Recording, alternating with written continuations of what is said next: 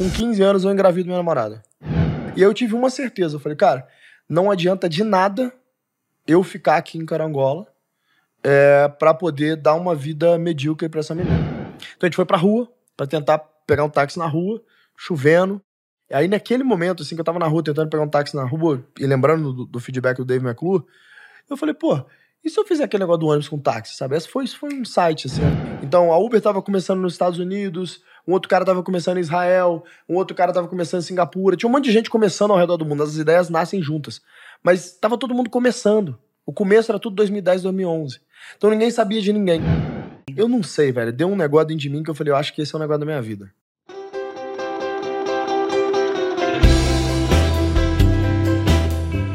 Esse é o Papo Íntimo. Eu sei quanto a gente pode aprender com quem já chegou onde a gente quer chegar. Por isso, eu vou abrir as portas da minha casa para compartilhar junto aos meus convidados reflexões que possam transformar outras histórias. Aqui você vai analisar a trajetória de grandes empreendedores através de uma conversa mais intimista, que normalmente não te contam. O propósito é te encorajar e mostrar que é possível, e assim, quem sabe, inspirar a tua própria trajetória. Esse é o Papo Íntimo.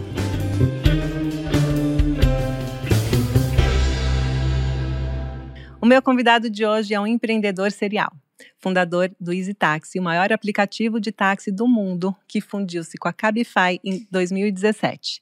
Ele também fundou a Singu, maior marketplace de beleza do Brasil e que foi vendido para a Natura em 2020.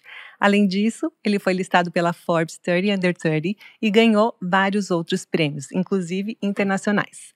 Atualmente, ele é fundador e presidente do G4 Educação, principal escola de formação de donos de negócios do Brasil, onde eu sou mentora, e é meu conselheiro na Hope. Ele brinca que eu sou chefe dele, mas ele que é meu chefe no G4. Isso não é verdade. Thales Gomes, muito bem-vindo. É um prazer estar com você, Sandra. Obrigado pelo convite.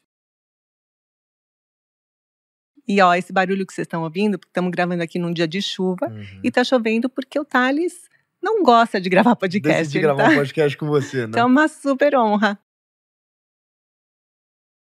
Não, para mim é uma honra conversar com você, é sempre bom, seja na física ou na jurídica.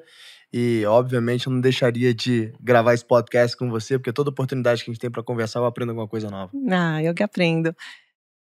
Thales, a gente se conheceu num evento, uma, num painel no Fashion Meeting. É verdade. Você lembra disso? Lembro. 2019, talvez? 2020. 2020. Na pandemia.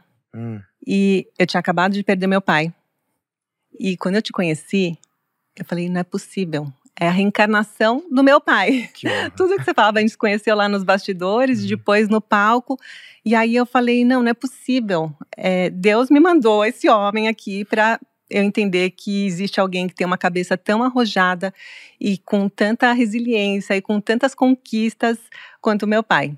Isso é uma honra inenarrável para mim. Eu admiro pra caramba o teu pai, porque eu conheço o detalhe da história do Grupo Hope. Você conhece, De verdade, né? muito obrigado. Não, e eu depois que te conheci mais profundamente, hoje a gente é amigo, a gente convive mais, e eu vejo cada vez mais semelhanças em vocês, assim, de personalidade, traço de personalidade mesmo. Então é muito legal. Que bacana, cara. Muito legal ouvir isso, né? Bom, Thales, vocês começaram de baixo, uhum. né? Vocês têm essa história em comum de terem começado do zero.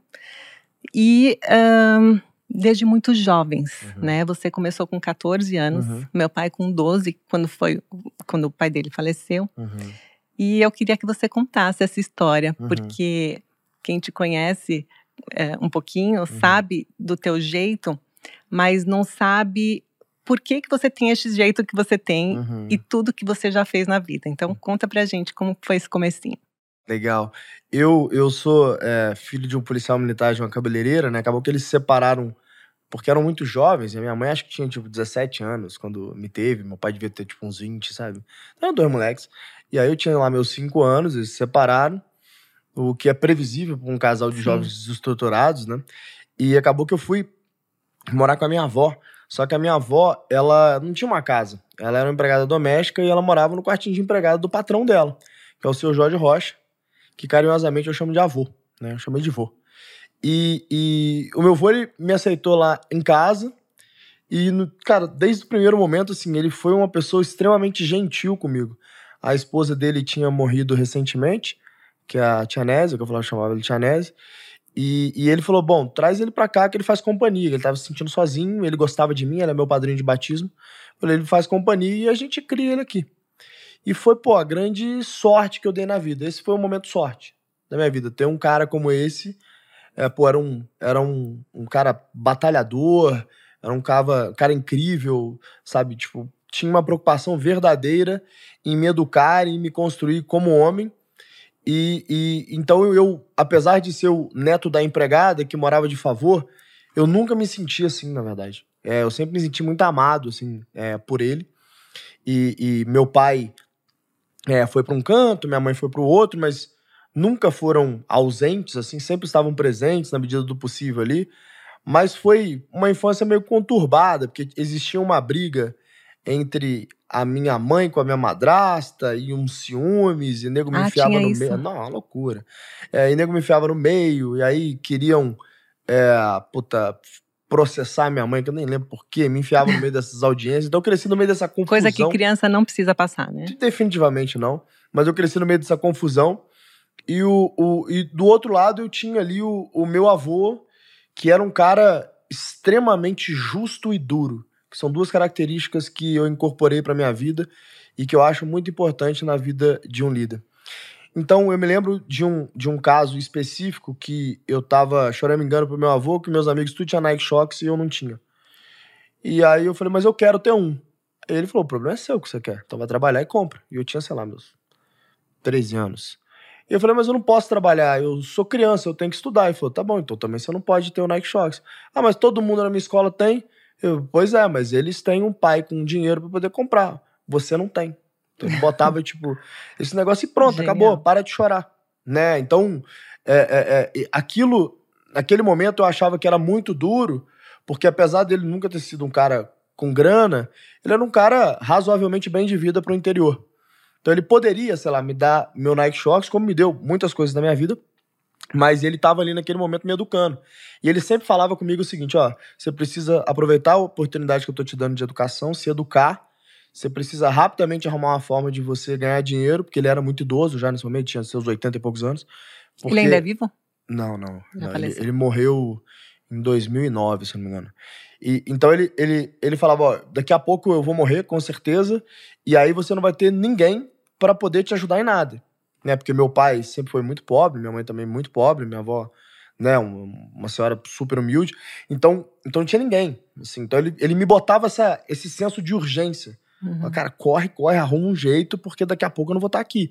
Né? Então, então ele falava é, muito sobre isso comigo e eu ficava sempre com esse negócio na minha cabeça, cara, como é que eu vou ganhar dinheiro? Como é que eu vou ganhar dinheiro? Desde cedo eu tinha isso na minha cabeça. E, e eu gostava muito de música, é, pô, estudei violão, comecei a tocar guitarra, né, meio que aprendi um pouco de qualquer coisa ali. E virei vocalista de uma banda de rock da cidade, ela começou a ficar conhecidinha. E aí. Meu pai cantava, sabia? Não, mentira. Seu pai Ele cantava era também? cantor, né? Cantava, ele cantava em bar, lá Que no. Líbano. Então, eu cantei em bar também. E no meu casamento ele cantou, sempre tinha uma Que oportunidade de subir no animal. palco, pegar o microfone Que e cantar. animal. Eu fazia isso também, cara. Eu fazia voz e violão em bar e tal. Que foi quando, como eu comecei a arrumar um dinheiro. A fazer show, ganhar, tocar em bar tal, essas coisas. Era nada, né? Dava, Sim. tipo, sei lá, era tipo, ah, vou te pagar 30 reais, você faz um voz e violão aqui. Cidade do interior, 30 mil habitantes e tal. E, e, e, e aí, um determinado momento, a gente queria comprar uma bateria pra nossa banda. É, ninguém tinha grana da banda, aí eu tive essa ideia de, cara, vamos vender celular na cidade. Aí qual que foi a ideia? Tirar print screen das ofertas de telefone celular que tava no Mercado Livre. Mercado Livre, isso era início dos anos 2000, então o Mercado Livre tava começando no Brasil. Você tinha quantos anos? Eu tinha 14 nesse momento. Então o Mercado Livre estava começando no Brasil. é, é, é, as pessoas não usavam muito a internet. Eu tinha acesso à internet ali. Então, sempre fui desenrolado com esse negócio de computador. E aí eu falei, cara, eu vou. Eu tive uma ideia. E se eu vender celular aqui, mas eu não preciso ter o celular. Então eu faço um portfólio de produtos tirando o print screen das ofertas. Eu marcapo essas ofertas, aumento ali 25% o valor, como qualquer vareji- varejista faria. E aí vendo a oferta e explico pro cara. Falo, ó, o negócio é o seguinte, você vai pagar 75% do valor. Depois que o produto chegar na tua casa, você paga os outros 25%. Ah, se eu não chegar, se não chegar, eu devolvo seu dinheiro. Quem vai devolver é meu avô. Cidade interior, todo mundo se conhece, né? Sim. Meu avô devolve esse dinheiro. E aí eu combinei o jogo com meu avô. Puta, Foi um custo explicar pra ele como é que funciona esse negócio, como é que isso funciona, mas Ainda mais o senhor, né? Na imagina, cidade, tem não vai explicar, mas isso não chegar, não sei o que. Eu falei, "Co- deixa eu fazer um. Se der certo, aí a gente continua. Tá bom, então faça um. Então ele me deu esse funding, essa garantia ali, foi meu banco ali para eu poder fazer o primeiro o negócio andou. Aí eu comecei, sair com meus catálogos físicos vendendo. E meu primeiro grande insight ele foi, pô, quem tem dinheiro em cidade do interior era médico e advogado. Né? Então, eu meio que ia pra porta de fórum e para consultório de médico para tentar vender celular pros caras e vendi alguns bons celulares, compramos uma bateria pra banda, fizemos o show pra banda e o negócio tava meio que andando. E aí, passa um pouquinho de tempo, aí eu tava ali fazendo meus 15 anos, com 15 anos eu engravido minha namorada. Aí engravido minha namorada, e aí é, minha namorada era, acho que uns 3, 4 anos mais velhas do que eu, e aí, puta, mas volto pra dentro de casa e falo, galera, engravidei minha namorada, é isso. É, puta, não sei o que eu vou fazer. É, desesperado. Aí, pô, meu vô e meu pai naquele momento bota a bola no chão e fala assim: beleza, né? é o que aconteceu, é que Deus queria. Vamos assumir isso aí e é isso, cara. Parabéns, você vai virar pai. não tô preparado nem pra ser um. Porque você, quando você 15 anos, você é uma criança, né? Uma criança. Você é um progenitor, você não é pai. Tem uma diferença brutal entre ser um Verdade. pai e ser um progenitor. E eu tava completamente perdido. Eu falei, cara, não faço a menor ideia nem como ser homem. Como é que eu vou ser pai aqui agora? Então foi um momento super turbulento da minha vida ali, que eu tava meio que com mil coisas passando na minha cabeça, mas aquilo ali talvez foi o que verdadeiramente botou um maçarico ali nas minhas costas, sabe? O senso de urgência multiplicou por, por um milhão, mil. né? Que eu falei, cara, é, eu tenho uma vida que depende de mim. Sim. Eu não, eu não tenho direito de falhar. Então, uma responsabilidade muito grande que já tinha sobre os meus ombros, que o meu avô fazia questão de botar, isso multiplicou por mil naquele momento, que tinha uma, uma vida que dependia de mim. E, pô, eu tive suporte da minha família para me ajudar. Cara, pouca, a galera nunca teve condição, mas me ajudaram ali minimamente com o negócio, mas eu já corri atrás. Falei, cara, preciso correr atrás, preciso ganhar grana, não sei o que lá. E aí eu tive uma certeza. Eu falei, cara, não adianta de nada eu ficar aqui em Carangola é, para poder dar uma vida medíocre para essa menina. Eu preciso dar um jeito. Eu preciso sair, eu preciso trabalhar, não sei o que lá. Combinei o jogo, minha família vai, combinei com a mãe dela, falei, cara, eu vou sair, eu vou trabalhar, eu vou dar um jeito e eu vou arrumar uma forma dessa menina ter uma vida muito melhor do que a gente teve, né? E foi o que eu fiz. Foi quando eu saí pro mundo, fui morar em algumas cidades, acabei parando no Rio de Janeiro depois. Ah, você não foi direto de Carangola não, pro Rio? passei Muriaé, pulei puta, umas cidades do interior ali, e aí fui parar depois é, no Rio de Janeiro. Parar no Rio de Janeiro para começar a faculdade. Então eu comecei a estudar na SPM, é, em um curso que não tinha absolutamente nada a ver com o meu perfil, mas era um curso que eu, eu, eu acho que a minha, na minha época, pelo menos, ali onde eu vivia, não tinha muito esse negócio de orientação profissional. A gente fazia, então o pessoal falava, ah, você é muito criativo tal. Vai trabalhar com eu marketing. Eu escrevi bem. É. Vai trabalhar com marketing. Eu fazia publicidade e propaganda na SPM. Tipo, não tem nada a ver comigo, tem maior perfil com E como você conseguia bancar a faculdade? Então, eu ganhei uma bolsa, né? Ah, você ganhou uma bolsa. Então, então eu consegui ali fazer a, a, a faculdade, mas logo vi que não era aquilo que eu queria fazer. Falei, cara, não, tem muito a ver comigo. E aí surgiu uma oportunidade para eu ir morar na África do Sul. E aí, cara, tem lá, vai ter um curso de antropologia na University, of Cape Town, aí você aproveita e estuda inglês numa escola do Cabo da Boa Esperança, não sei o que lá tal. Arrumei pessoal para financiar, arrumei dinheiro, fazendo bico tal, não sei o que lá. Meu avô ajudou com um pouquinho. Bum, fui, cara, com a cara e com a coragem pra África do Sul. Já com essa ideia de aprender inglês? Cara, eu queria aprender inglês e queria. A vivência mesmo. Eu queria, pô, ir pra fora. Eu falei, eu preciso ir para fora para aprender inglês, que se eu, se eu aprender inglês, aí eu vou ter condição de arrumar um, um bom emprego. Minha cabeça era meio que essa, assim, uhum. preciso ter condição de arrumar um bom emprego. E aí eu fui lá para pra África do Sul, é, fiquei alguns meses ali, eu não lembro direito se é três, seis meses, acho que uns três, quatro meses que eu fiquei ali na África do Sul, e voltei é, pro Brasil, voltei pro Rio de Janeiro.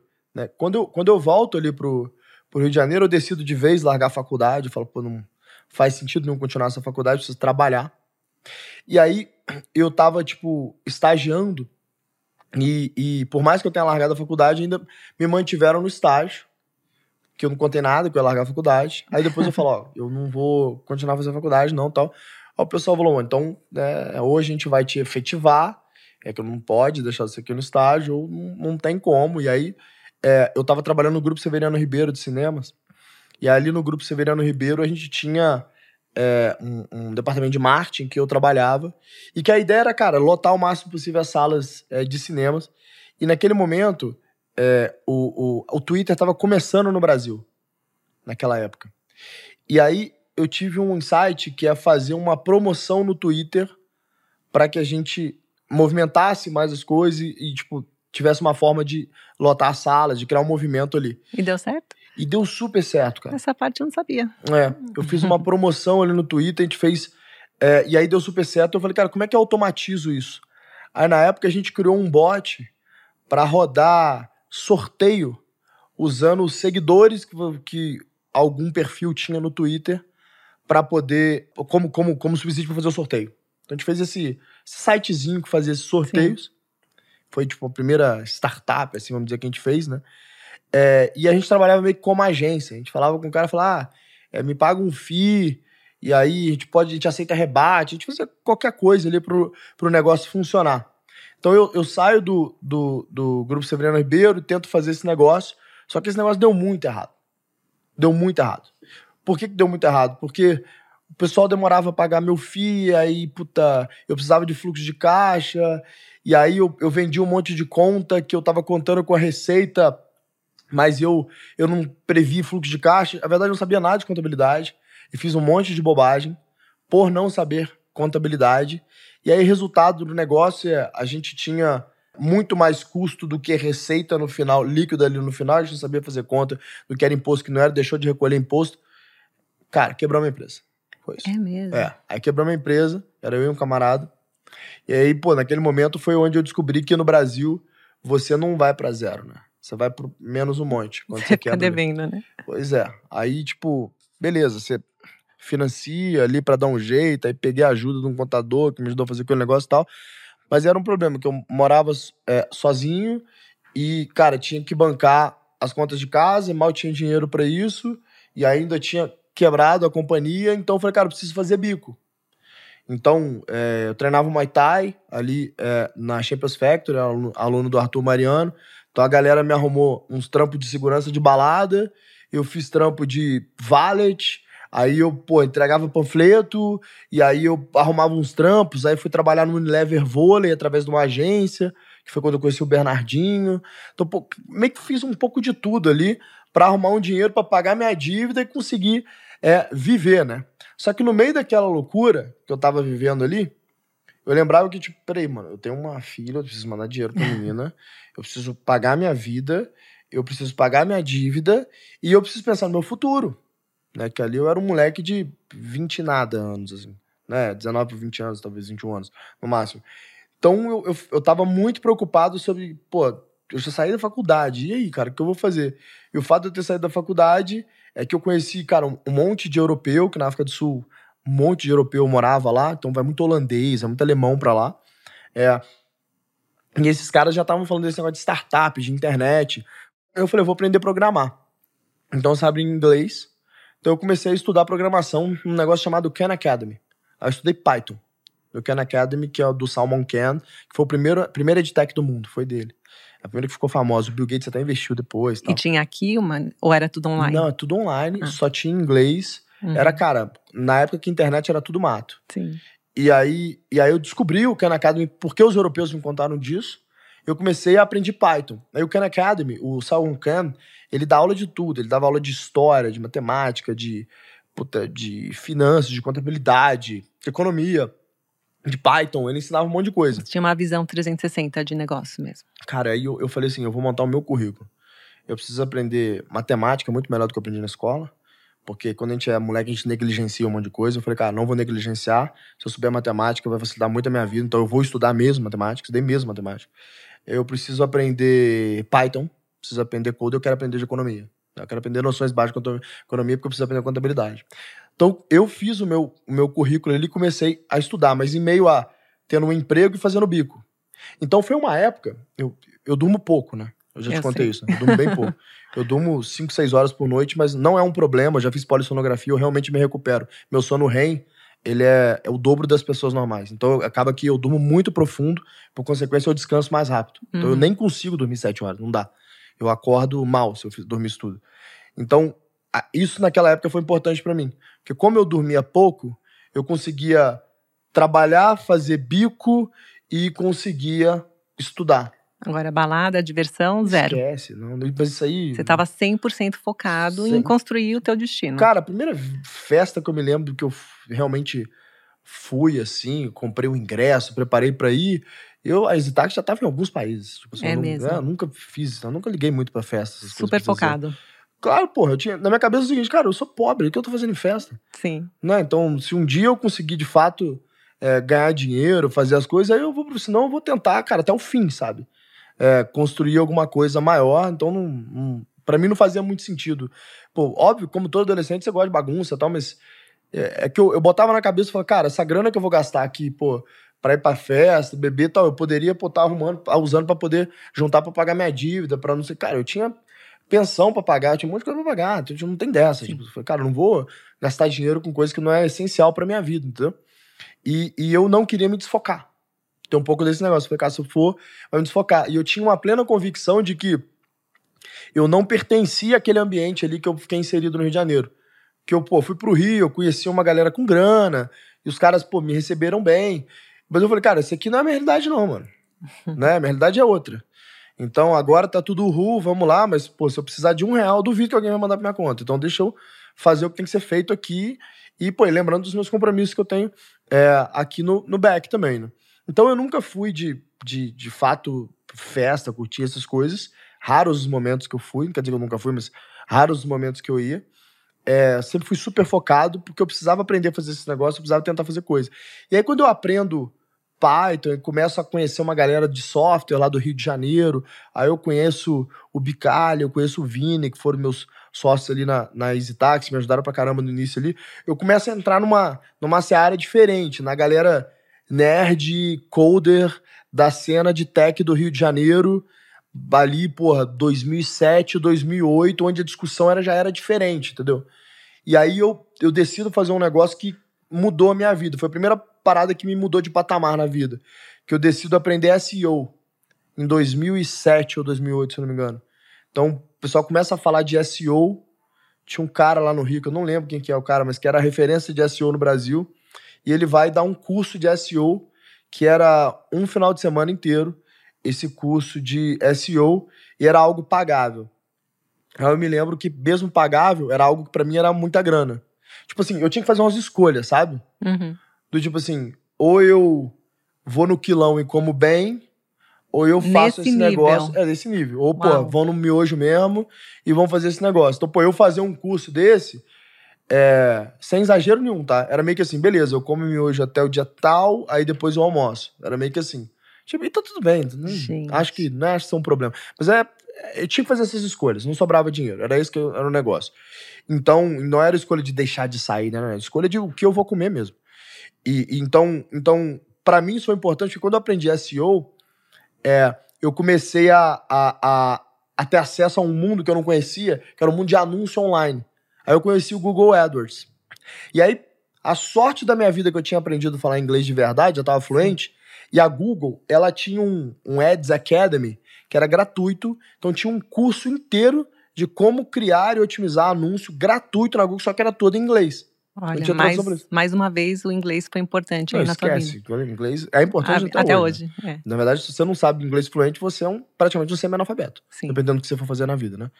Então, pra mim foi muito importante ali, aquele momento, porque eu pude me aprofundar naquilo, então eu aprendi a rodar anúncio, aprendi SEO e eu sabia codar o básico ali. Então, o que eu comecei a fazer?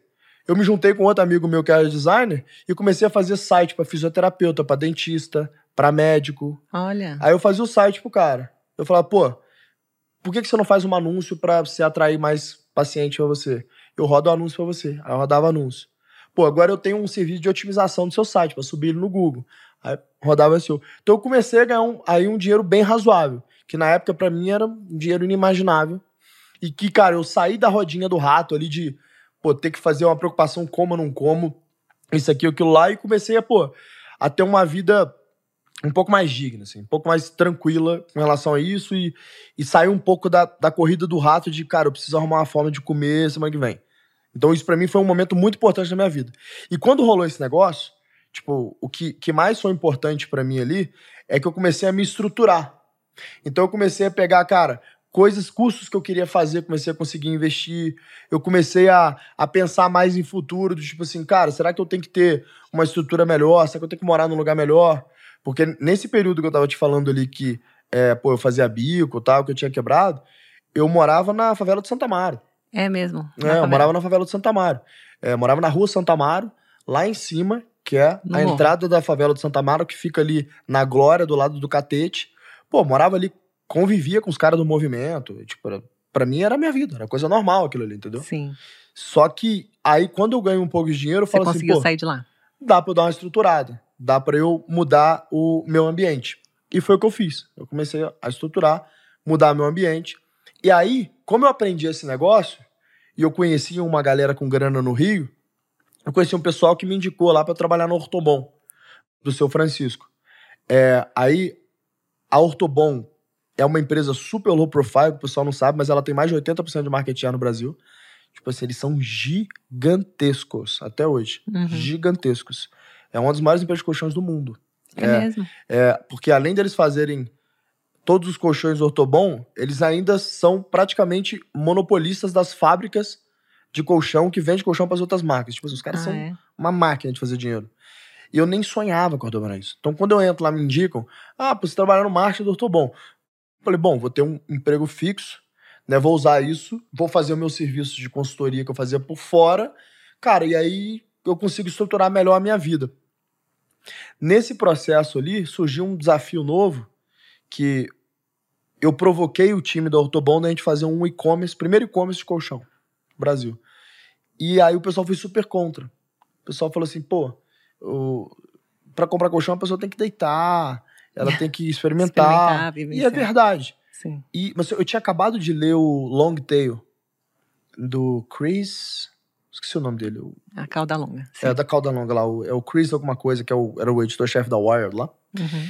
E aí eu tava com isso na cabeça, desse conceito, e eu falei, ó, cara, eu tenho um conceito chamado cauda longa e tal, então eu acredito sim que 80% das vendas vai ser feito assim, mas tem uma cauda longa aí, talvez seja esses 20%, que eu acho que as pessoas comprariam é, esse colchão no e-commerce, ou talvez elas testariam na loja, eventualmente depois elas comprariam no e-commerce. E aí tinha um desafio grande de modelo de negócio para eles, porque eles têm lojas próprias e têm franquias. E aí o desafio do modelo é, pô, o franqueado vai ficar puto que eu tô vendendo no e-commerce e tirando venda deles. Eu me lembro que na época eu propus uma solução para isso, que era, cara, vamos fazer o seguinte: é, o franqueado, então, que tá mais próximo do CEP da pessoa que comprou, ele faz a entrega e a gente divide receita com ele. Sim. Então, resolvemos uma parada com o modelo. Então, propus o negócio do e-commerce, resolvi o negócio com o modelo, aí tinha um problema. Era muito caro fazer e-commerce naquela época. Muito Sim. caro, estupidamente caro. Que ano que era? Ah, era uns 2009, assim, 2010. Era muito caro. Eu fiz antes da Hope. Fiz em 2006. Você fez o quê? Vetex? Não existia. Não, você teve, teve que fazer mesmo. Era um. Era. Chamava Fast Commerce. Hum. Você lembra disso? Não. Não. Eram essas plataformas prontas, assim, de pra- Uhum. prateleira. Mas foi o primeiro e-commerce de moda do Brasil. Que animal. Então não tinha como caber os SKUs, porque moda é cor, tamanho, né? Um SKU, uma referência tem nove SKUs. É. E não tinha como fazer aquilo. A gente fez umas gambiarras lá Vocês e dentro de casa, usaram a plataforma e deram uma modificada dentro de casa. Isso. E era muito caro fazer, não era? Era muito caro. E mais uma coisa, as pessoas não colocavam o cartão de crédito na internet. Ninguém tinha essa É confiança. verdade. É, é Era verdade. uma época muito difícil. Falava de fraude, É. vão clonar teu É. cartão. é verdade, a gente teve, tinha esse É. desafio também. Acho que na sua época ainda é pior. É.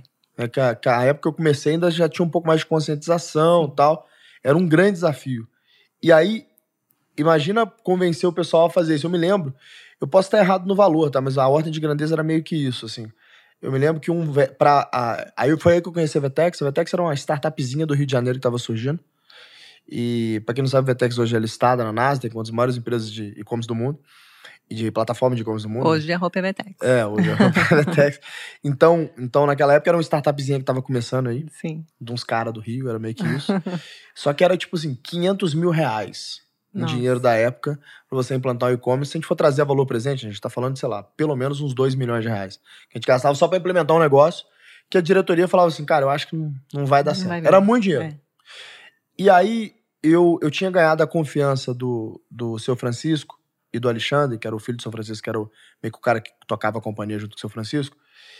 E o Rubens era meu chefe direto, que era o diretor de vendas, e ele, ele gostava muito de mim. Ele falava, cara, eu, eu não vou defender isso aí, não. Os caras vão comer meu fígado, mas se você quiser defender, defende você. E eu tinha ganhado a confiança dele. É o seu Francisco, ele era um cara muito de mind games, assim. Ele é um baita de um cara, velho. E ele, e ele, ele virou para mim e falou assim: Você aposta seu emprego nisso aí? Aí eu falei assim: Eu aposto. Ele falou assim: Eu gosto de você, garoto, você é maluco. Eu gosto de você. ele, falou comigo. ele falou: Tá bom, então faz. Então eu tô falando sincero.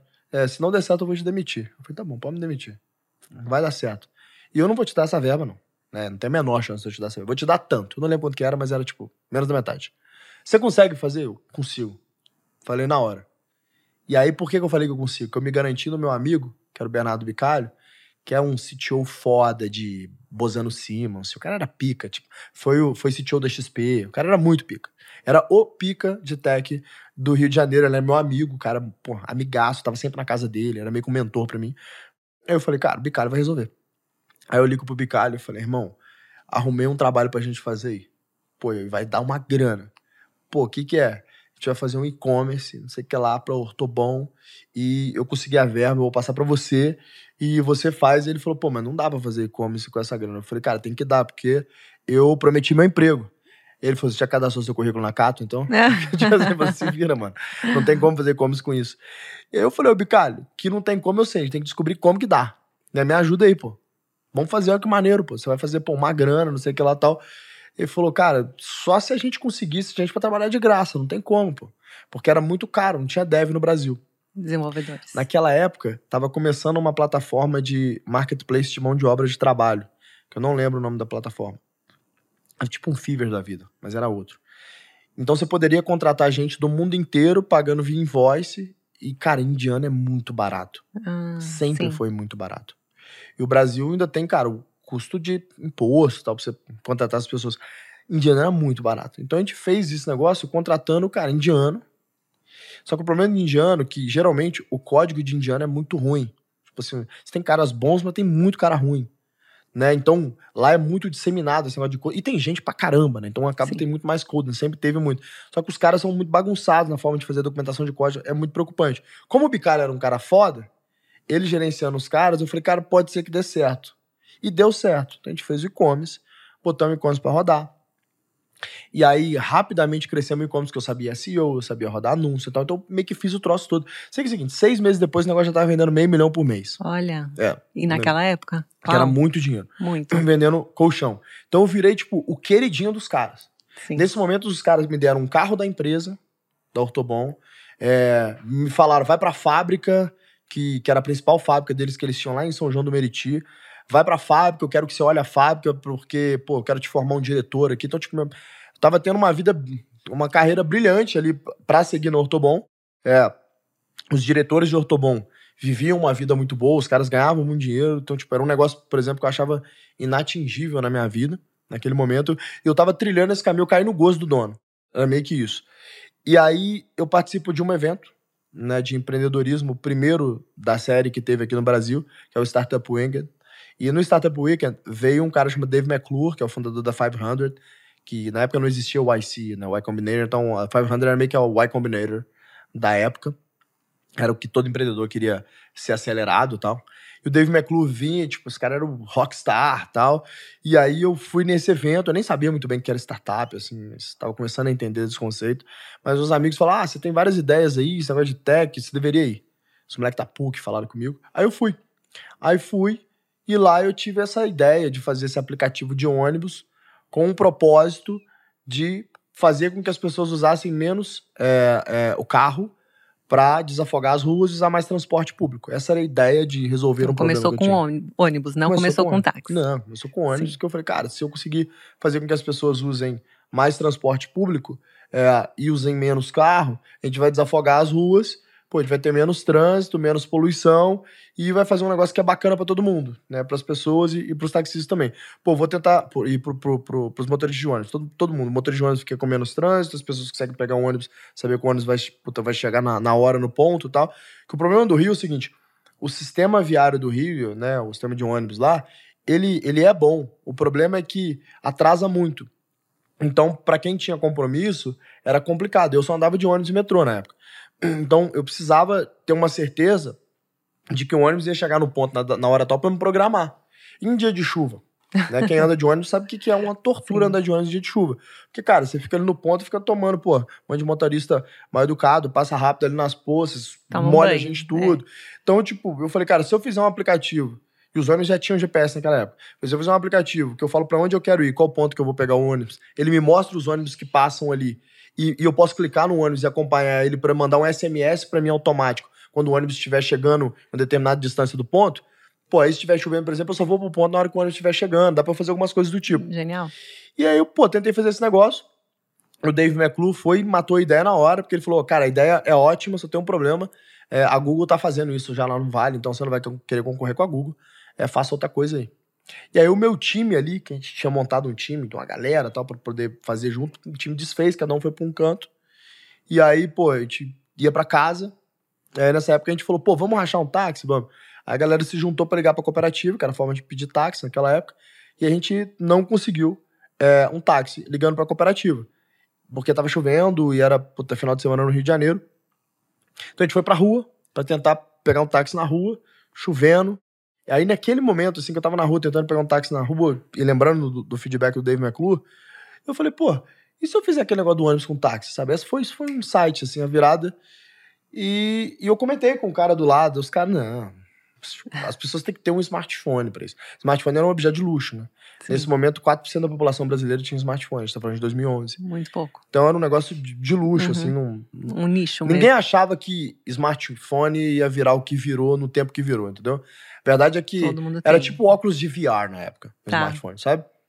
A gente sabe que um dia esse troço vai dar alguma coisa, mas eu, tipo assim, eu não consigo imaginar hoje, eu posso estar redondamente enganado, tá? Mas eu não consigo imaginar em cinco anos todo mundo tendo um óculos de realidade virtual. Não. É, eu não consigo imaginar, mas naquela época era a mesma coisa que o smartphone. Ninguém imaginava que em cinco anos todo mundo ia ter um smartphone, Sim. entendeu? Era esse o consenso. Então, eu vou para casa e aí eu, eu não consigo dormir na noite. Porque a gente tinha que voltar no outro dia e apresentar alguma coisa. Aí eu desenho o conceito, eu desenho o nome, eu falo, vai se chamar Easy Taxi, e eu já pensava global, assim, eu falei, cara, eu quero que chame Easy, porque Easy é a palavra mais fácil do inglês, todo mundo sabe o que é ISO. Táxi é táxi em qualquer língua. Sim. Então vai ser Easy Taxi, porque aí já dá pra nascer global. Você já tinha essa ideia de ser global. Eu Você já maluco, pensou né? grande. É, eu só era meio grande. Sempre foi maluco. E eu falei, pô, vou fazer um negócio que, sei lá. E aí eu comecei a pesquisar no Google aplicativos correlatos. Isso era 2011. Eu não achei ninguém. Tinha, tá? Mas só que não aparecia no Google, porque não tinha volume suficiente de material para ser indexável. Uhum. Então, a Uber estava começando nos Estados Unidos, um outro cara estava começando em Israel, um outro cara estava começando em Singapura. Tinha um monte de gente começando ao redor do mundo. As ideias nascem juntas. Mas estava todo mundo começando. O começo era tudo 2010, 2011. Então ninguém sabia de ninguém. E aí, como ninguém sabia de ninguém, eu falei, cara, será que é o primeiro do mundo desse negócio? E aí eu fiquei preocupado. Eu falei, cara, não necessariamente é bom você ser o primeiro nas coisas. Na verdade, dificilmente é bom você ser o primeiro no negócio. Você é a ponta da lança, né? É, você, você tem que, primeiro. Tem que abrir o mato. Exatamente. tem que abrir o mato. o mato alto ali e tal. E foi exatamente isso que aconteceu, né? Aí eu falei, cara, ou esse negócio é o melhor negócio do mundo e eu achei a grande oportunidade da minha vida, ou esse negócio é tão ruim que ninguém quis fazer. Aí eu desenhei tudo.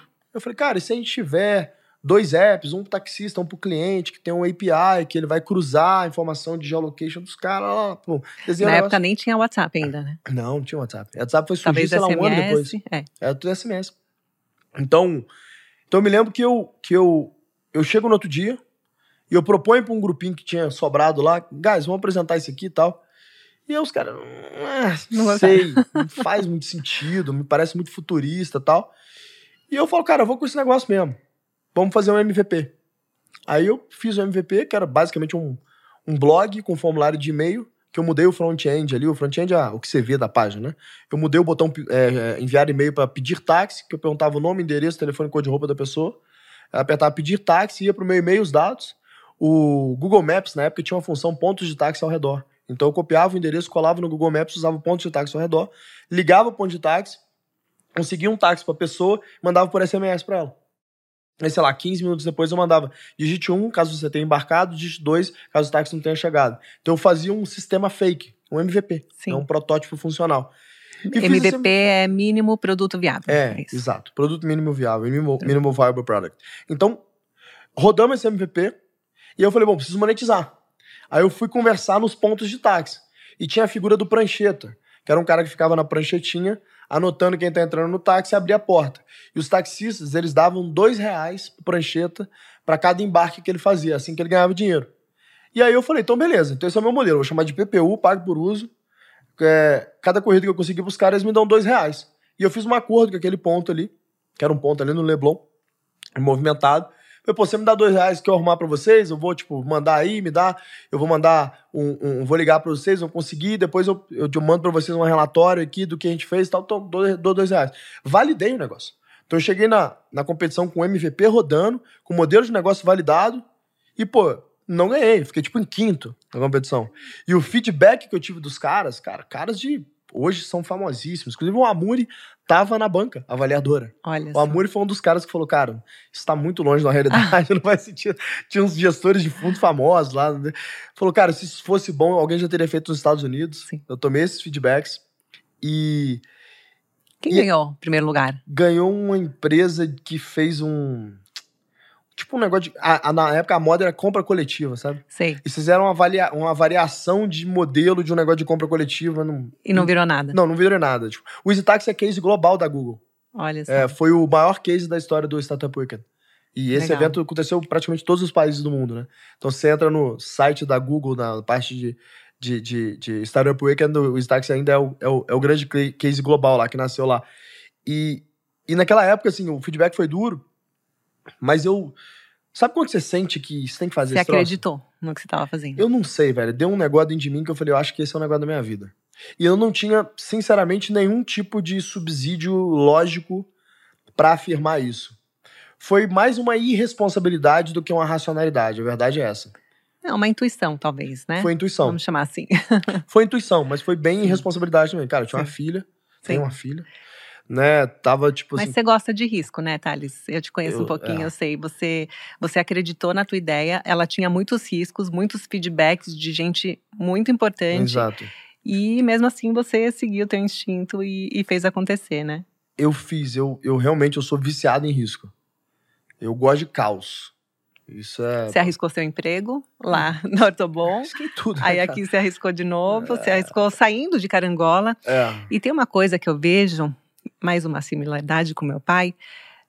A primeira, tá? Eu vejo algumas, mas a primeira é que você é muito grato Muito. a quem te ajudou na tua trajetória. Muito mesmo. né? Meu pai, ele falava que ele tinha tios nos Estados Unidos que ajudaram ele a sair do Líbano. Uhum. Você tinha o teu avô. Exato. No meu pai também não era tio, era tio eram tios avós. Legal.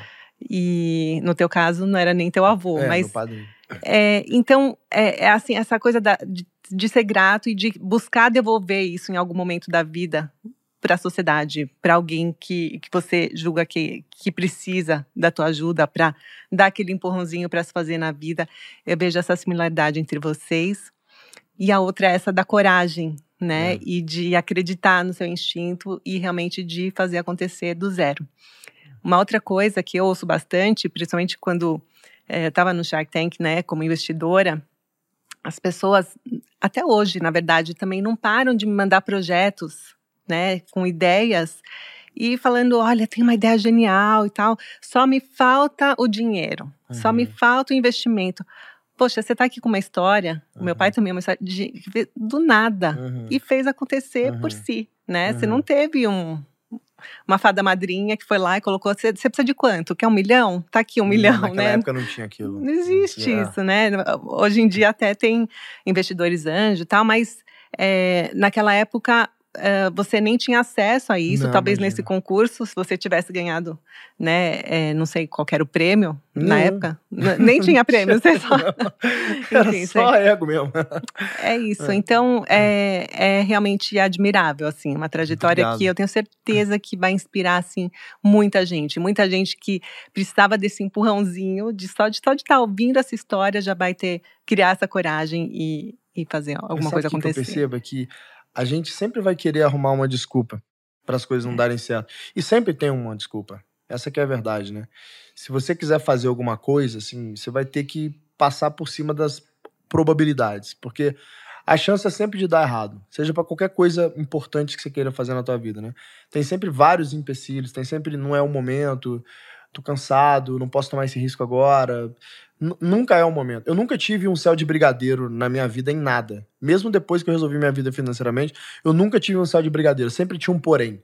Puta, mas tem isso. Puta, que é ambição, né? A gente sempre, sempre também quer mais. É verdade. Né? Se a gente parar de querer alcançar um outro patamar, é porque não, a gente não faz morreu, sentido. né? É, É, não faz sentido. Quem não tem ambição não tem mais nada não na tem vida. mais nada. E, e é diferente, completamente diferente de ganância, né? É importante Sim. destacar isso. A ambição é uma virtude, é uma das grandes virtudes é, do ser humano. A ganância, ela é um vício, um dos piores vícios, né?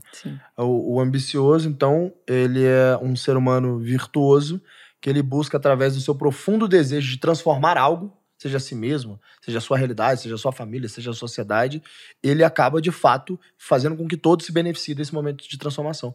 O ganancioso, é, ele é o contrário, ele destrói. Né? A ganância vem da força de destruição, a ambição vem da força de construção. Então tem um- uma, uma eles estão diametralmente opostos ali. É importante ensinar isso para a sociedade, que muitas vezes nos é ensinado que é ruim ser ambicioso, não pelo contrário, né? São É. homens e mulheres ambiciosos que construíram essa tecnologia do microfone, a internet, a tecnologia dessa luz, tudo que a gente Exatamente. tem nasceu da ambição de alguém. A ambição individual de alguém. Exatamente. Né? A iniciativa individual de alguém, Alguém também. teve esse sonho, alguém teve um É. conjunto de motivações, alguém teve uma ideia de, de falar, começar esse podcast, e sempre nasce da É ambição de verdade. alguém de querer preencher esse sonho. E sabe uma outra coisa que eu vejo também em comum? É, é que você não deixa se abater pelas dificuldades. Então, lá atrás, você engravidou sua namorada, Uhum, adolescente. uhum. É, depois, é, é, enfim, sem condições e, e você quebrou duas vezes, Uhum, né? Todo mundo acha assim, ah, tá, ele deu sorte. Ele criou uma empresa multimilionária, então já se deu bem. E não é bem assim, né? Não. A gente tem que ter resiliência, saber que coisas ruins vão acontecer Né? no meio do caminho. Meu pai também quebrou várias, Hum. várias outras vezes, passou por várias dificuldades. Ele é, não engravidou a namorada, deve ter engravidado também, mas ele perdeu o pai muito jovem e teve que. É é isso, de não se vitimizar e sim levantar, arregaçar as mangas. né, Ir o lá e meu avô fazendo. falava muito disso pra mim, né? Tipo, para de choramingar, vai resolver. Então, meu pai também é um militar, né? minha família inteira é de militares, né? Desde o meu bisavô até o meu irmão são todos militares, então sempre foi uma criação muito dura. E com isso não sobrava muito tempo pra me vitimizar. Teu irmão tal. também é, Meu irmão é militar. pai da tua sobrinha fofa. Exatamente. Pai da Ive, o amor da minha vida. É, então, então, então não sobrava muito tempo para isso, né? E, e hoje a forma como eu conduzo os as minhas equipes, os meus negócios, é a mesma forma. né? A forma como eu fui criado, eu tento passar para criar os meus filhos, a minha equipe, né? Trato eles como, como filhos ali. Então eu falo, pô, eu preciso educar essa galera. né? Então eu tenho no G4 é, quase 400 pessoas, é um time super jovem, né? Idade média 28 anos. Não, o G4 é um super case. É, é- é uma cultura super bacana de trabalho duro, de resiliência, de gente que quer usar o ambiente para poder crescer, né? Ba- o- e o- Antes de falar do G4, Uhum. vamos só terminar a história da Easy Taxi e depois passar pela Singu para Tá chegar no, no G4. Tá bom. Easy Taxi, aí depois bombou, É, é, cresceu pra caramba. o resto é história, É. né? Você levou para 35 países, é, isso? Quatro continentes, eram 420 é, escritórios. A gente foi a primeira startup brasileira a ser avaliada de um bilhão de reais. Mas não foi, como eu digo no livro, né, nada easy essa Sim. história, né? Conseguir a primeira rodada de funding foi, pô, um, um passe de mágica que a gente teve que fazer ali, porque ninguém fazia esse negócio no Brasil em 2012 direito. A gente trouxe muito dinheiro do mundo inteiro, a gente trouxe dinheiro do Middle East pra cá, trouxe dinheiro da Rússia pra cá, trouxe dinheiro que, que não eram os dinheiros comuns de trazer pro Brasil, Acho que foi a primeira startup que eu lembro, assim, que de trazer muito dinheiro de fora. recebeu foi. tanto investimento. É, de trazer centenas de milhões de fora, tipo, foi, foi a Virou Start- unicórnio, né? Também. Foi- Não, porque não? foi um bilhão de reais, não de dólar. né? Ah, tá. Esse que é o ponto. E, e, e, e naquela época era muito diferente o modelo, e ainda tinha um agravante que o controlador da minha companhia era a Rocket, que foi o fundo que comprou 70% da empresa na primeira rodada. Então, eles eram controladores e eles, tinham, eles detinham o right of first refusal. O que, que isso quer dizer? Qualquer proposta que eu tinha de funding é, para a companhia, primeiro passava pelo conselho e os controladores podiam falar: não, é, eu vou cobrir ou não vou cobrir. Então, o que aconteceu por muito tempo ali com a Rocket é que eles usavam de forma agressiva o teu poder de controle sobre a gente, que é, eu- eu levanto grana pro grupo Rocket lá em cima, e o grupo Rocket aporta no valuation que eles concordarem, porque eles eram controladores. Então, tipo assim, lá de cinco assentos no conselho, o cara tinha três. Hum. Né? Então, todas as decisões er- eram deles. Então, a gente, desde o primeiro momento, a gente ficou refém dos caras. E te ser sincero, assim, eu sabia disso, tá? Não foi, eu fui naivo, não foi nada disso. Eu sabia disso, eu só não tinha outra opção mesmo. Sim. Era o que tava na mesa. Então eu falei, cara, já que é assim que vai ser o jogo, deixa eu usar isso pra que isso seja um MBA pra minha vida. Pra que eu aprenda a liderar uma companhia, pra que eu aprenda a me tornar um bom gestor, pra que eu entenda de expansão internacional, de tecnologia, de produto e tal. Eu sabia que aquilo não ia ser o primeiro nem o último negócio da minha vida. Então eu toquei, ao invés de eu ficar, puta, mas que pena, eu já vendi lamentando, 70% se da minha empresa na primeira É. rodada, porque eu não tive opção, não sei o que lá. Tá... Não, cara, tá ótimo. Olha de onde que eu vim, Sim. Né? Então eu sempre tive um pouco dessa, desse play de não tentar me comparar com os outros. Pô, mas o cara conseguiu um deal melhor, vendeu só 20% da empresa na primeira rodada, e pra mim foi muito pior. Eu Falei, não, cara, não vou me comparar com, com uma pessoa que viveu uma realidade completamente diferente de mim. A minha real- realidade é muito diferente, entendeu? Uhum. Então, pra mim tá ótimo o que tá rolando aqui. Eu nu- nunca esperei que eu vivesse na minha vida. Sim. Então eu sempre fui muito grato pelas coisas, né, que aconteciam na minha vida. ali. Eu falei, cara, tá bom demais. Nunca achei que eu ia estar aqui. Então, sinceramente, assim, muitas coisas que eu passo na minha vida, tipo assim, que eu falo, o caminho nunca é tão fácil quanto parece, nunca é mil maravilhas que parece. Ah, então é só criar uma empresa que alguém compra. Quem dera fosse assim. Quem dera se eles pagassem o valor de face da empresa. Sim. Quando alguém tá te comprando uma empresa na secundária, te dão uns puta de descontos, né? Então, tudo isso que acontece, e às vezes eu vejo converso com outros amigos fundadores, falo assim, pô, fui super diluído na minha companhia, ou list... como tem amigos agora, listei minha companhia, pô, tô tomando uma pressão dos acionistas, não sei o que, que eu vou fazer, pô, vou sair com pouco dinheiro. Quanto que é pouco dinheiro, irmão? Vou sair com 50 milhões. Eu falo, bicho, como é que você chama isso de pouco dinheiro, cara? Cai na realidade, pô. Sim. 80% do Brasil vive com três salários mínimos. Né? Então, eu, eu acabo sendo muito grato de, pelas coisas que acontecem. Então, por mais que eu passe por vários problemas, que, coisas que poderiam ter sido muito melhor na minha vida, eu não fico me lamentando, sabe? Eu falo, cara, o que, que eu aprendi com isso? Como é que eu faço melhor na próxima? Pau na máquina, toca o barco. Entendeu? Eu é o limpo a pedra muito rápido e vou pra próxima, entendeu? Tá certíssimo. Que foi o que aconteceu na Exitax. Eu saí da empresa com 4% da empresa. Né? E vendi a empresa numa secundária Super diluído. super diluído, vendi a empresa na secundária. Então ganhei muito menos dinheiro Do, que, poderia ter ganhado. poderia ter mas, ganhado. mesmo assim, Mas, pô, mas olha mudou tudo minha vida, mudou tua vida. Entendeu? é Esse que é meu ponto. Então eu falava, pô, nunca nem imaginei. Nem no meu melhor sonho que eu ia ter 10% que eu construí aqui. Tá ótimo, cara. Vamos pra próxima, né? Fui pro mundo inteiro. Sentei com o chefe de Estado com 23 anos. Isso né, te deu, talvez. pública, então, confi- é, e te deu confiança para poder certeza. investir numa nova empreitada. Com Né? certeza, cara. E aí foi quando surge a Singu, né? Uma amiga, na época, minha namorada na época, ela, ela me faz uma provocação, ela fala, pô, por que você não faz um easy manicure? Eu não aguento mais ter que ficar em fila de salão pra fazer unha. E aí eu, sei lá, sou curioso, falei, vou checar os números, né? Falei, Cara, qual o tamanho dessa briga aí? E eu vi que era uma briga de, sei lá, 120 é, bilhões. O mercado de beleza é um mercado gigante, né? O Brasil é um dos É maiores mercados do mundo. é. Eu falei, que isso, pô, Principalmente de negócio- cabelo, né, também. o cabelo, produto de beleza. Produto de cara, é uma beleza. loucura. Eu falei que isso é muito maior do que o mercado de táxi. Mas muito maior. E eu fui ver os competidores. E de novo, não achei ninguém fazendo nada. Eu falei, caramba, de novo, velho, esse negócio. Ou é muito bom ou é muito ruim. E eu tinha me prometido que eu não ia fazer mais marketplace, que é margem apertada e tal. Mas eu achei que dava pra fazer um negócio legal ali. Aí começamos o Singu. Começamos o Singu. Cara, começo duro, marketplace, margem apertada, depende de muito funding, porque só tem crescimento top line, é o tipo de modelo que não gera caixa. Marketplace é difícil gerar, gerar caixa, sei lá, vê o Mercado Livre, esse cara por décadas para começar a gerar caixa. Sei lá, vê a Uber, até hoje não gera caixa, né? A Uber, pô, até hoje É. nunca gerou um dólar de lucro. Então, é um modelo de negócio muito duro que eu falei, pô, não acredito que eu caí nesse modelo de negócio de novo, mas eu gostava tanto da Singu, cara, porque continuo gostando, né, apesar de não ser mais o dono do negócio, porque o feedback que a gente recebia das pessoas que trabalhavam ali me fazia me sentir vivo. Então, eu tenho um caso que é muito bacana, que uma das meninas, a gente chamava de artistas, né? É, ela chegou lá para fazer o onboarding, na época, no início, ali tinha poucas meninas, devia ter, sei lá, menos de mil meninas. Então, eu participava muito desses onboards para poder ajudar, tinha pouca gente né, na empresa.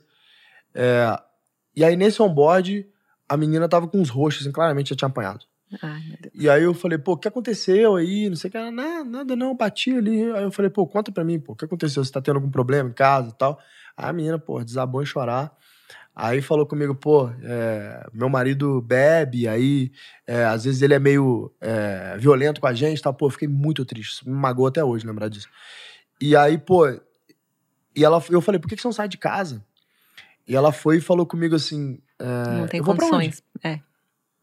E, não tem infelizmente, uma- essa é a mãe? Realidade "Ah, não, já da maioria mãe." das mulheres. Pois é, elas ficam reféns, entendeu? Uhum. E, cara, aquilo me magoou muito, assim, eu fiquei muito triste com aquela história. Muito triste. Eu lembro que eu chorei, tipo, fiquei super triste com aquela história. Eu falei pro meu time, eu falei, galera, o nosso propósito como companhia tem que ser fazer essas meninas ganhar mais dinheiro.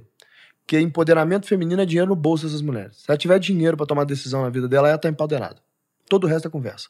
É. Vamos arrumar um jeito de dar dinheiro pra essas meninas. Como é que a gente faz elas ganhar mais dinheiro? Então, tipo, todo o drive do negócio, tipo, a cultura da Singu nasceu isso. Como que eu faço a manicure ganhar mais dinheiro? E eu falei com os caras, não é porque a gente é bonzinho, não, aqui não é ONG, não, é empresa.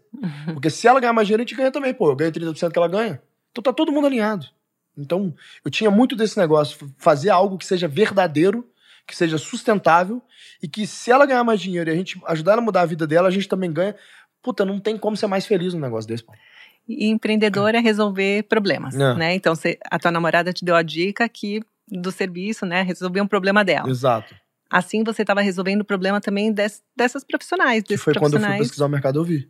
Eu vi que os salões pegavam pelo menos 50% delas. E, pô, então tudo bem, faz parte do modelo. Ninguém obriga ela a entrar no salão, ela trabalha porque ela quer. Não tô criticando o salão, não. É, o, cara, o salão tem um real estate, que é caro. Né? Pra você ter um salão de luxo em São Paulo, você tem que estar numa área de luxo. É muito caro montar Sim. isso. Então, super entendo os caras. Zero crítica a eles aqui. Só que, cara, eu consegui fazer um modelo lá com o meu time, que como a gente não precisava do real estate, o uso era só de tecnologia, a menina podia concentrar só naquilo que ela tem que fazer mesmo, que é o serviço dela. Por isso que a gente fala, vocês são artistas. Uhum. Né? Que a gente queria fazer com que, pô, elas se vissem com a importância que elas merecem. Cara, seu trabalho é artístico. Né? Então você não tem que preocupar em captar clientes, você não tem que preocupar em arrumar um salão para trabalhar e tal.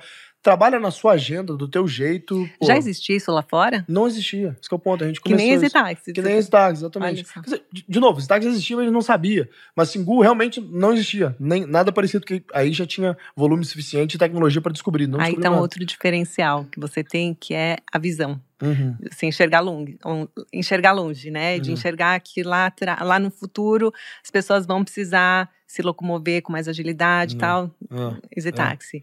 Vão precisar resolver esse problema de ter mais acesso ah. mais fácil essa a ideia de serviços de beleza e aí essa ideia, de- essa ideia ela, ela nasce um pouco de empatia, sabe? Você, você conseguir se colocar nos sapatos do outro. Assim, Sim. Fala, pô, se eu fosse uma mulher nesse perfil, o que que seria problema pra mim?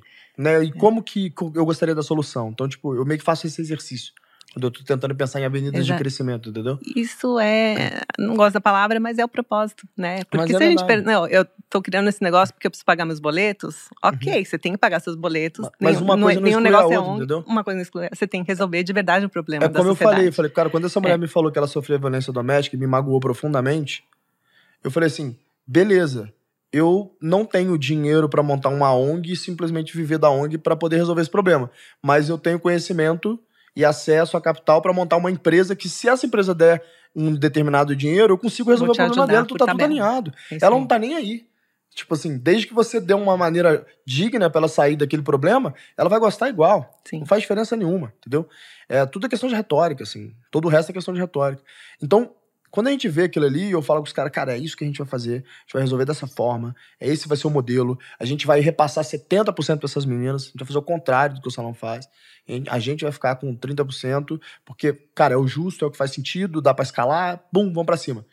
Cara, não deu, sei lá, quatro, cinco meses. Essa mulher me volta, aí me volta com os filhos dela debaixo do braço, aí volta pra agradecer o time, Olha traz um demais. presentinho pra gente, coisa Ai, mais fofa do arrepiei. mundo. É, é legal, cara. E fala, pô, segui seu conselho, trabalhei pra caramba na Singu, ganhei dinheiro e, pô, agora eu tô saindo de casa. Vou Ah. morar com os meus filhos. Olha que maneiro, cara. Não, você ajudou uma vida, Hum, exato. já vale a pena. É Agora imagina quantas disso, né? outras que você não sabe. Não, aí depois foi aparecendo. Porque, tipo, as meninas de atendimento, elas falavam desses casos. Aí eu falei com a galera, eu falei, vamos fazer o seguinte, todos os meses a gente traz é, a manicure do mês, a massagista do mês, tá? traz umas meninas pra falar pro time da Singu, pra falar, cara, como que vocês impactam a minha vida. Então foi uma empresa muito criada nesse play do propósito. De novo, não era ONG, era empresa pra gerar receita, mas tinha esse play do propósito. E uma coisa não é excludente da outra. É isso que eu quero que as pessoas saibam, entendeu? É, para ser sustentável, tem que ser assim. Porque senão a gente não consegue ajudar verdadeiramente as pessoas. Exatamente. Tem um limite. Né? Que se fica só no negócio da filantropia, chega um momento que você fala, beleza, cara, tipo assim, eu preciso tocar minha vida também, né? Então, é, é o negócio do avião, né? Não dá para eu poder colocar a máscara no outro enquanto eu não colocar em mim também. Então, se eu faço um negócio que é sustentável economicamente, olha que coisa linda que você pode fazer por, por outras pessoas e ainda pode se ajudar, então tá todo mundo alinhado. É como deve ser, devem ser os negócios, É entendeu? isso aí. Então, então a Singola cresce nisso aí, se torna o maior marketplace de beleza e bem-estar do Brasil. Até que em 2019 é, vem essa proposta de investimento da Natura. E eu, naquele momento, eu falo ali pro, pro, pro JP, que era o CEO da Natura, é, que, cara, o investimento não faz sentido, porque senão eu não ia conseguir depois vender a companhia para um estratégico, mas que eu topava eles comprarem a companhia, se quiserem. Eu topo vender para eles. E aí ele falou: beleza, vamos discutir. Eu tava indo pro Burning Man. Por quê? Porque eu tava fazendo fundraising, então eu ia ter uma série de reuniões na, no Vale do Silício, na Califórnia. E aí eu falei, cara, vou pro Burning Man. Depois do Burning Man eu faço minhas reuniões. Depois eu volto pro Brasil, vou fundraising. E aí isso era meados de 2019, acho que é agosto, setembro de 2019. E o, o, o JP me manda uma mensagem e fala assim: você pode encontrar o, o, o Roberto, que é o presidente do conselho, lá em Nova York? É, você falou que ia para os Estados Unidos tal, fazer rodada. Eu falei, posso. Daí isso aí era tipo uma. Cheguei no Burning Man domingo, isso era uma terça-feira, a gente sempre procurava sinal lá de uma forma. A gente achou um Wi-Fi lá que dava pra poder ver mensagem e tal. E aí eu não sou desses caras que vai pra esses trem, desliga, eu não consigo. Tipo, eu precisava dar uma checada ali Sim. é, algumas Todo vezes no dia dia. dava um check. Dava um check. E aí, pô, fui lá e eu falei, claro, não dá pra você ir mesmo. Dá, não, inclusive tô chegando em Nova York amanhã, tá tudo bem. Amanhã. Cara, eu peguei uma um carona, voo. fui pra Reno, que é ali do lado, arrumei um avião, fui pra Nova York. E ali em Nova York fiz a reunião com, com o Roberto, expliquei a minha tese de porque Singu e Natura. Eu falei, cara, é, eu tinha pesquisado que a venda média da Natura era, ela vendia em média para um cliente ativo uma vez a cada três meses um produto. Aí eu falei, minha tese é a seguinte: o nosso cliente ativo ele usa toda semana Singu. Então você vai ter, ao invés de uma oportunidade a cada três meses, vai ter 12 oportunidades, né? Que são uma oportunidade por semana nesses três meses. 12 oportunidades de vender um produto para esse cliente. Se você aumentar em uma vez a tua venda, né? Se tipo de uma a cada três, se fizer duas a cada três, você dobrou a receita da Natura, pô. O- a tese era muito boa. Ele falou, pô, faz sentido. Né, Então vamos discutir a compra, tá? Vai discutir a compra, não sei o que lá tal. Vem dezembro, a empresa aí, puta, já tinha passado um tempo. Eu deixei de fazer o, o, o, o fundraising porque eles me garantiram de que a gente ia fazer o deal, então deixei o fundraising pra lá. Falei, tá bom, vai rolar o deal, vai rolar o deal. Eu prometo pra você, tava por e-mail, tava registrado que ia rolar o deal, só a gente já tava dete- determinando os termos, tal, tinha carta de intenção, tudo bonitinho e tal. Não, mas aqui, empresa muito grande e tal, enrola, não sei o que lá. Janeiro. Vai assinar, vai assinar janeiro. Aí mundo não assina. Fevereiro. Começa a ouvir meus amigos asiáticos falando um tal de Covid. Falo, velho, não sei o que que é esse troço, mas não me parece bom, não. E aí eu tento puxar lá, tal, os caras enrola. Março, nada de assinar Covid no Brasil, volta do carnaval, lockdown. A empresa tava com, sei lá, três Parou meses de tudo. caixa. Gente. Não, mentira, tinha uns seis meses de caixa. Eu explico, porque teve um problema no meio. Tinha uns seis meses de caixa. Eu falei, cara, fudeu. Seis meses de caixa é liga o alerta, que, que sobrou aqui, vão fechar a companhia, vão demitir todo mundo, não vai dar pra fazer o deal. A Misa, que é a CFO do G4, era a CFO da Singu, banker e tal. A Misa é foda, né? Minha chefe. E a Misa, a Misa vira pra mim e fala assim, cara, a gente deveria fechar a empresa agora. Vai dar merda. Vai dar merda, a gente vai sair endividado desse negócio. Eu falei, cara, a Natura vai fazer esse deal, não é possível, os caras não vão pagar de doido pra cima da gente. E aí os caras deram um, um silêncio ali, de uns 15 dias, pós-lockdown. Eu falei, bom, agora realmente tá na hora de pensar no plano B. Então a gente começou a pensar como é que a gente faz, não sei o que lá. Não tinha deal naquele momento. Sim. Naquele momento ninguém sabia o que Ninguém era o sabia o que ia acontecer. Ninguém sabia se a gente ia virar todo um zumbi, ninguém sabia o que ia acontecer o negócio. Era um negócio, Sim. a gente tá falando ali de março Um maio momento de muita 2020. incerteza, sim. total incerteza global. Ninguém Uhum. sabia o que estava acontecendo. Todo mundo preocupado. E aí eu com esse negócio na mão. Eu falei, e agora? O que, que eu faço, cara? Seis meses de caixa na mão. Os caras sumiram. Primeira coisa que eu fiz. Todo mundo que é grupo de risco, não pode trabalhar. Quem não for grupo de risco e quiser trabalhar, be my guest. Né? Eu entendo vocês, já estive na situação de vocês, eu sei muito bem que se não trabalhar, não come. Então, grupo de risco, eu não posso permitir. Eu bloqueio do, do aplicativo. Mas também não posso fazer assim morrer de fome. Eu tinha seis meses de caixa. Então, o que eu fiz ali? Eu falei, galera, cesta básica para todo mundo que é grupo de risco. É, usa o nosso caixa, vamos comprar, vamos lá distribuir. Ponto 2, toda a nossa receita, esses 30% que a gente pegava do take rate, vamos pegar esses 30% aqui, vamos criar um fundo social e criar uma renda básica para o pessoal ter pelo menos uma grana para comer, porque a gente achava que era. Você lembra que todo mundo achava que o Covid ia ser curto, né? Cara, isso aqui. Quarentena é 40 dias. É, 40 né? dias já era. tal. A gente achava que era isso. Cara, que um mês passa e, e pronto, a gente fez o que a gente tinha que fazer, porque o nosso propósito é cuidar dessas pessoas. Então vamos embora. Vamos fazer esse negócio. Só que, meu irmão, tinha pouco caixa. Então, seis meses de caixa viram três meses de caixa. Não é que a gente faz isso aí. Natura, não aparece, não sei o que lá, não sei o que lá. Começa a vir conta que a gente não esperava, problema que a gente não esperava, não sei o que lá, passa os 40 dias. Aí já tá pra maio. Dois meses de caixa.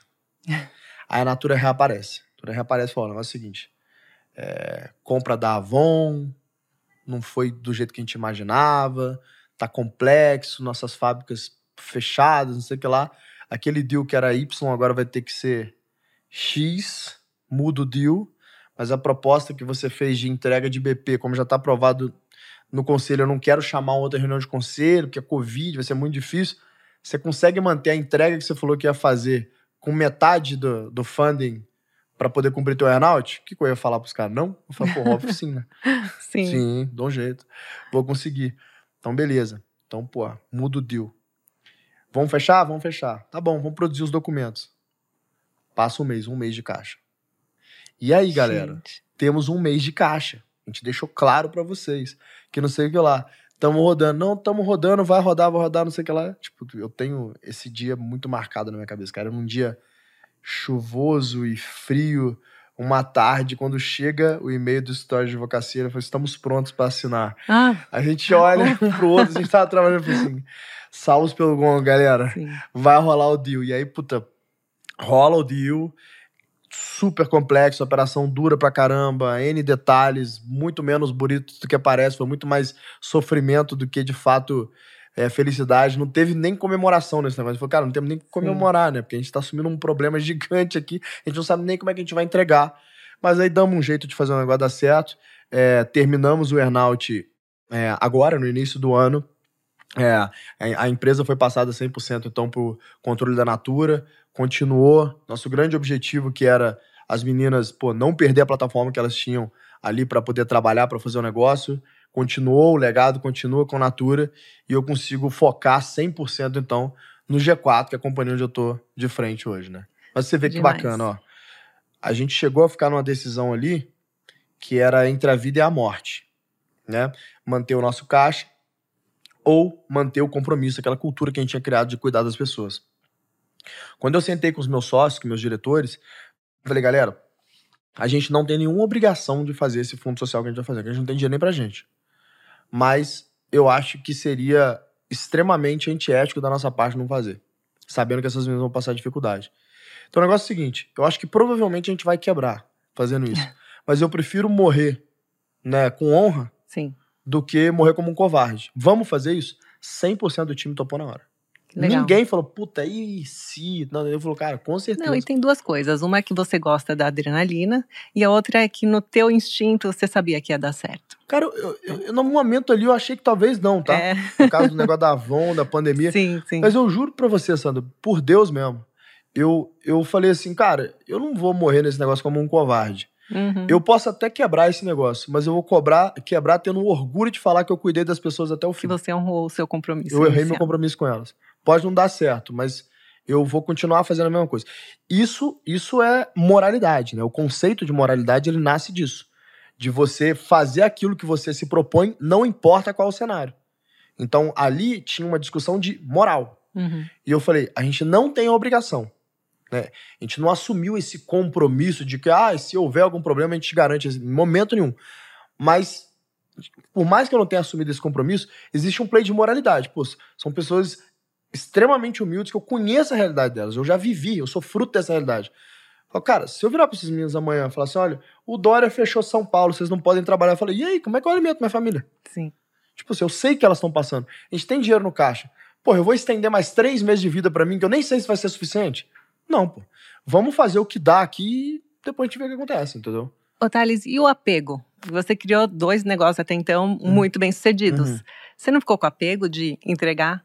Não, eu não tinha, não tem um pouco muito disso. Pelo menos eu não tinha com os outros negócios. Na verdade, eu não tinha muita opção. Tanto a Easy Taxi eu não tinha muita opção porque eu tava super diluído, quanto a Singu eu não tinha muita opção porque era isso, cara, é vender ou quebrar. Sim. Não tinha muito, muita opção. Mas quando você tomou aquela decisão inicial, quando você foi para Nova York e você tomou essa decisão, você, você não estava com a corda no pescoço naquela época? Não estava com a corda no pescoço. É, na verdade, tava muito bem. Essa que é a verdade. Tipo, o negócio estava em uma trilha muito boa. É, a gente levantou dinheiro com algumas das famílias mais ricas do Brasil. Então, tipo, tinha muito é, investidor bom na cap table. É, mas, mas é que, na verdade, assim, eu não, eu não, eu não achava que esse era o negócio da minha vida para sempre. Eu gostava daquilo, mas não era o negócio da minha vida. É diferente do G4. O G4 eu sinto que é o negócio da minha vida. Tipo assim, De onde que veio a ideia? de veio de um acidente G4? que eu tive de paraquedas, né? E aí eu, eu sofri esse acidente, eu quebrei tibia e fíbula, então eu tive uma fratura exposta. É, foi considerada amputação, Nossa. então foi bem grave. E eu sou muito ativo, eu não consigo ficar parado. E eu tive que ficar de cama ali. Inicialmente o pessoal falava, cara, três meses de cama, era uma loucura. Acabou que eu consegui dar um jeito de ficar um mês. Mas nesse um mês foi, cara, foi o pior momento da minha vida disparado, assim. Eu precisava arrumar alguma coisa para poder ocupar minha cabeça. Então, essa coisa para ocupar minha cabeça, é, pô, como eu tenho muito esse hábito de leitura, eu falei, cara, eu vou escrever um outro livro.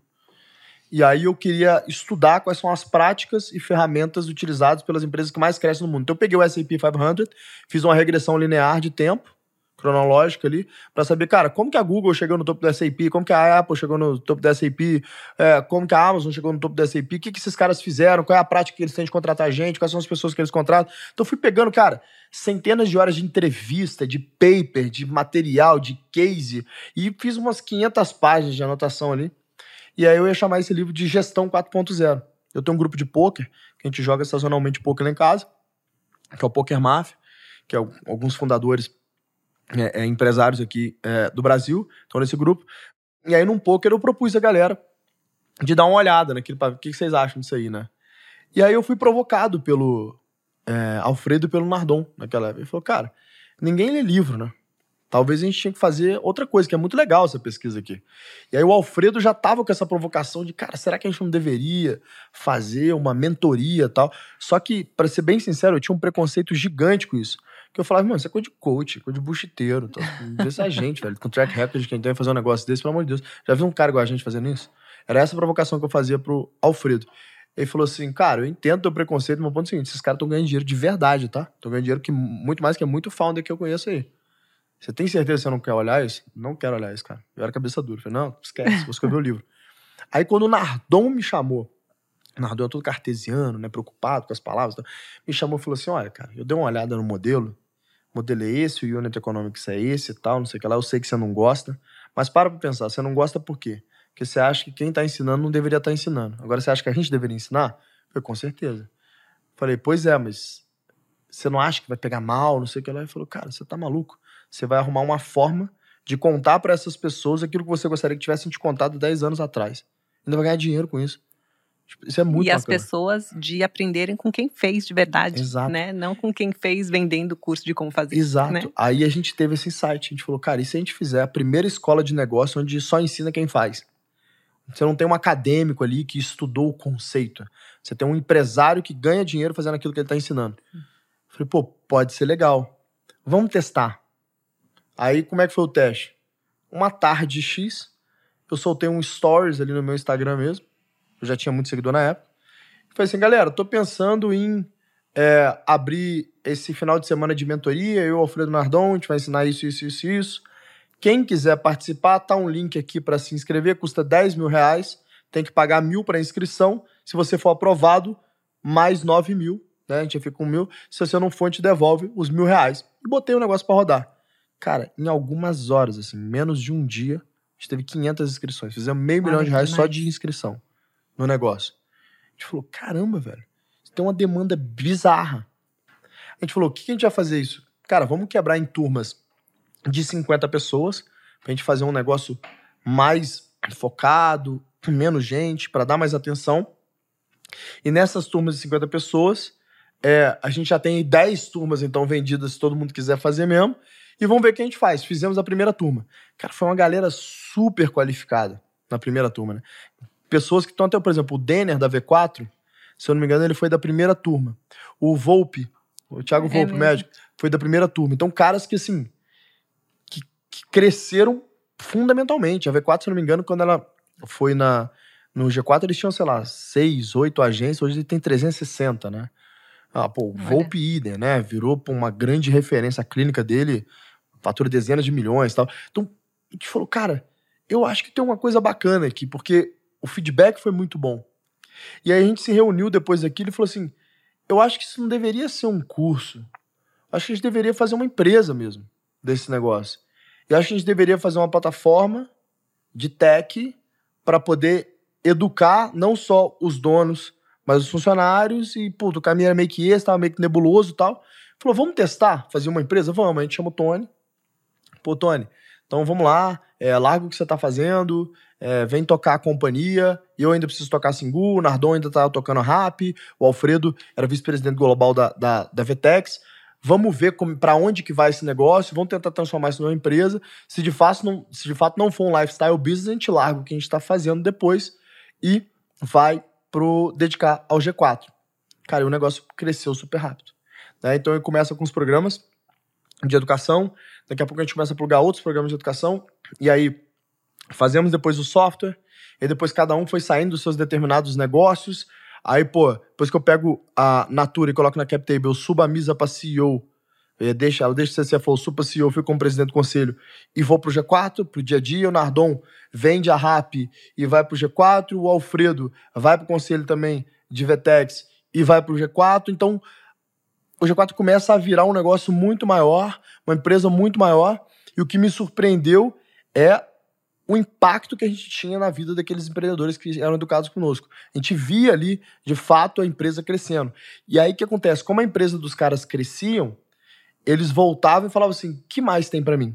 Então a gente começou a ter que criar um portfólio de outros programas de educação, portfólio de comunidades, a gente criou nosso software. Então virou essa venda retroalimentar, esse ecossistema parecido com o que a Amazon faz, né, que vai se retroalimentando, que tem um aumento de LTV, porque eu vou vendendo outros produtos para ele. Enquanto ele cresce a empresa dele, ele começa a ganhar mais dinheiro, ele repassa parte desse dinheiro para treinar o time dele, para comprar nosso software, para comprar outros produtos. E, cara, e vira uma indicação e virou a empresa que virou hoje, né? Gente, gigante. É, Você tá é. com, então, 400 É, quase 400 funcionários. E, um espaço maravilhoso, um escritório é, novo. É, temos e... 4.200 metros de escritório, Isso em três em, prédios, em né? quatro anos, em três é, anos. Quatro, quatro. Quatro é, anos. Vamos pro quinto ano agora de empresa.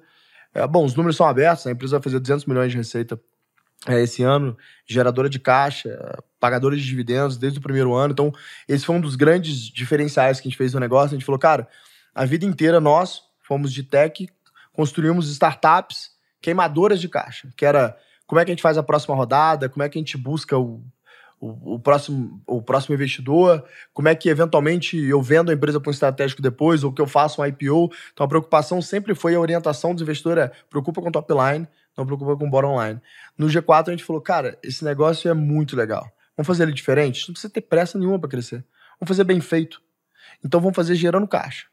Né? Só que aí, como a gente ficou nesse negócio, vamos fazer o bem feito, vamos fazer gerando caixa, e o produto era muito melhor do que a gente imaginava, o modelo funcionou muito melhor do que a gente imaginava, a gente cresceu um CAGR de 250% ao ano. Então, um crescimento composto é, grosso anual de 250% ao ano. A empresa praticamente triplicou todos os anos em, em receita. Né? E tudo isso sem investimento externo? Zero investimento externo. Tudo, Só você? Tudo nasceu do paga mil reais aí, aí você paga os nove mil se você for aprovado, e aquilo virou o fundo inicial e, Não, e o negócio demais, andou. Demais, demais. É. Nossa, que história. E assim, isso é uma aula, gente, de negócios com propósito. É. É uma aula mesmo. Temos, temos aqui três exemplos de é. muito sucesso, né? Dessas empresas que você criou, que tiveram grande sucesso. E já passou de uma hora do nosso podcast, é. mas eu nem entrei no tema que eu queria entrar, mas eu vou te fazer então uma última pergunta final, Uhum, que é sobre o Thales na intimidade. uhum. Quem é o Thales quando chega em casa? É, eu sei que você gosta de correr riscos, Uhum. que você gosta de esportes de aventura, Uhum. mas quem que é o Thales quando tá sozinho, Uhum. sem é, sem estar lá no escritório, Uhum. sem estar, enfim, cercado de gente? Uhum. Quem que é o Thales na intimidade? Então, eu, eu tenho muito hábito de leitura. Então, quando eu tô sozinho, eu tento não gastar tempo, tipo, com vendo filme, vendo série. Eu faço isso quando eu, às vezes, tô com gente e tal. Então, é, é meio que um, um programa que eu faço em conjunto. Eu, sozinho, eu tento fazer com que o meu tempo seja pra mim. Então, eu, eu verdadeiramente gosto de ler. Então, quando eu tô sozinho, é quando eu tenho tempo pra poder mergulhar em alguma coisa que eu gosto, que é importante pra mim e que eu vou ler. Então, agora eu tô lendo a bi- biografia do Elon Musk, tipo, incrível. Tô, cara, esse livro é uma draga, assim, tô devorando, Eu comprei por tua causa, Ah, vi é que um você postou lá, já comprei, não tô comecei. devorando, já li metade, e olha que eu tô com, puta, É semana o de mesmo biógrafo do Steve Jobs, né? É, Então, o Walter Isaacson, né? bom. O mesmo do, do Steve Jobs. A forma como ele constrói o livro é, é muito legal, super dinâmico. É, cada página tem um tema ali, então a leitura fica rápida, fica gostosa. Eu, eu gasto muito tempo com isso, cara. Tipo, lendo e... Que assuntos? Assuntos variados? Cara, não, eu... Eu, sei que você gosta de filosofia também. É. Acho que tem, eu, você é meio eclético, né? Assim, nos- Então depende do temas. momento, assim. Eu meio que pego pra fazer pra minha vida aquilo que eu acho que eu realmente preciso. Então, o que que eu gosto de ler? Eu gosto de ler biografia. O que que eu preciso ler? Né? Preciso ler assuntos técnicos. Só que, ultimamente, é, eu decidi, sei lá, um ano e pouco atrás, que eu queria mergulhar profundamente na filosofia. Porque eu sempre fiquei no fast food, né? Fiquei no estoicismo ali. O estoicismo é o McDonald's da filosofia, né? E aí eu falei, bom, eu preciso ir pra comida de verdade, né? Preciso mergulhar ali, pô, Aristóteles, né? Preciso mergulhar ali em Santo Agostinho. Então eu tive um direcionamento, né, do professor Guilherme Freire, através do Em Busca da Verdade, que é um tipo um G4 de filosofia.